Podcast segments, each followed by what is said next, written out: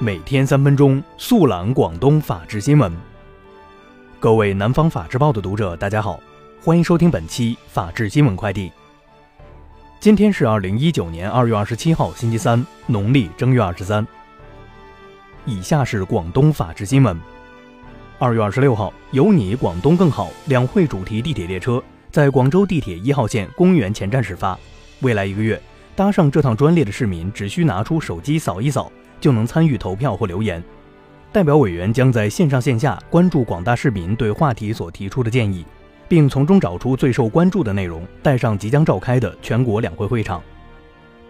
二月二十六号上午，广东自贸区首家地方金融监管机构——深圳市前海地方金融监督管理局正式揭牌。二月二十六号，中山民众警方通报二二四小车坠河交通事故前期调查情况。初步认定该起事故是因司机杨某涉嫌酒驾，且未开启夜间行车大灯导致。目前仍在搜寻两名失踪人员。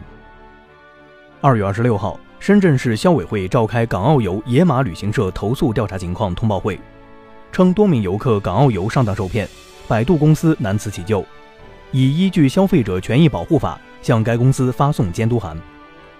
近日。珠海拱北海关隶属横琴海关，在横琴口岸查获一起两地牌小客车改装后藏匿洋酒入境的案件，官员现场查获走私洋酒共计八十九瓶，案值约四万元人民币。目前，该案已移交缉私部门进一步处理。近日，梅州顺丰警方在市公安局相关警种的指导和支持下，依托智慧新侦查，成功侦破一起重大贩毒案，现场缴获冰毒两公斤，抓获两名贩毒嫌疑人。以下是全国法制新闻。二月二十七号，最高法发布的《中国法院司法改革白皮书》指出，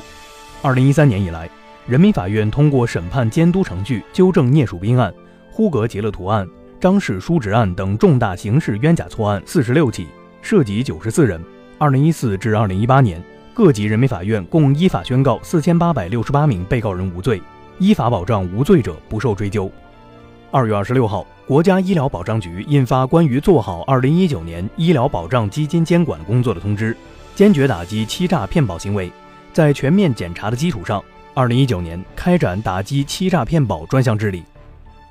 二月二十六号晚，成都铁路公安局公安处官方微博发布警情通报称，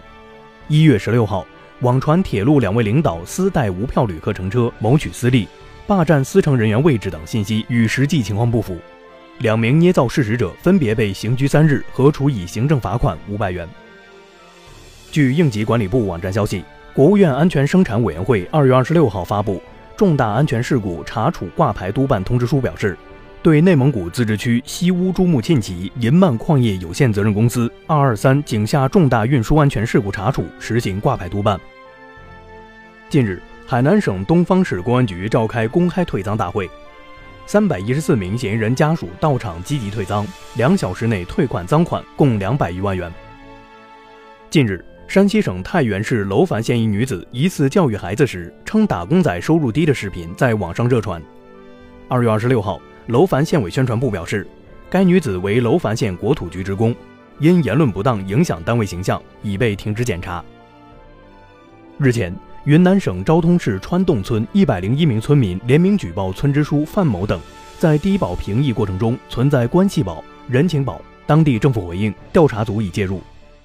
以上就是本期法治新闻快递的全部内容，感谢您的收听，我们下期节目再见。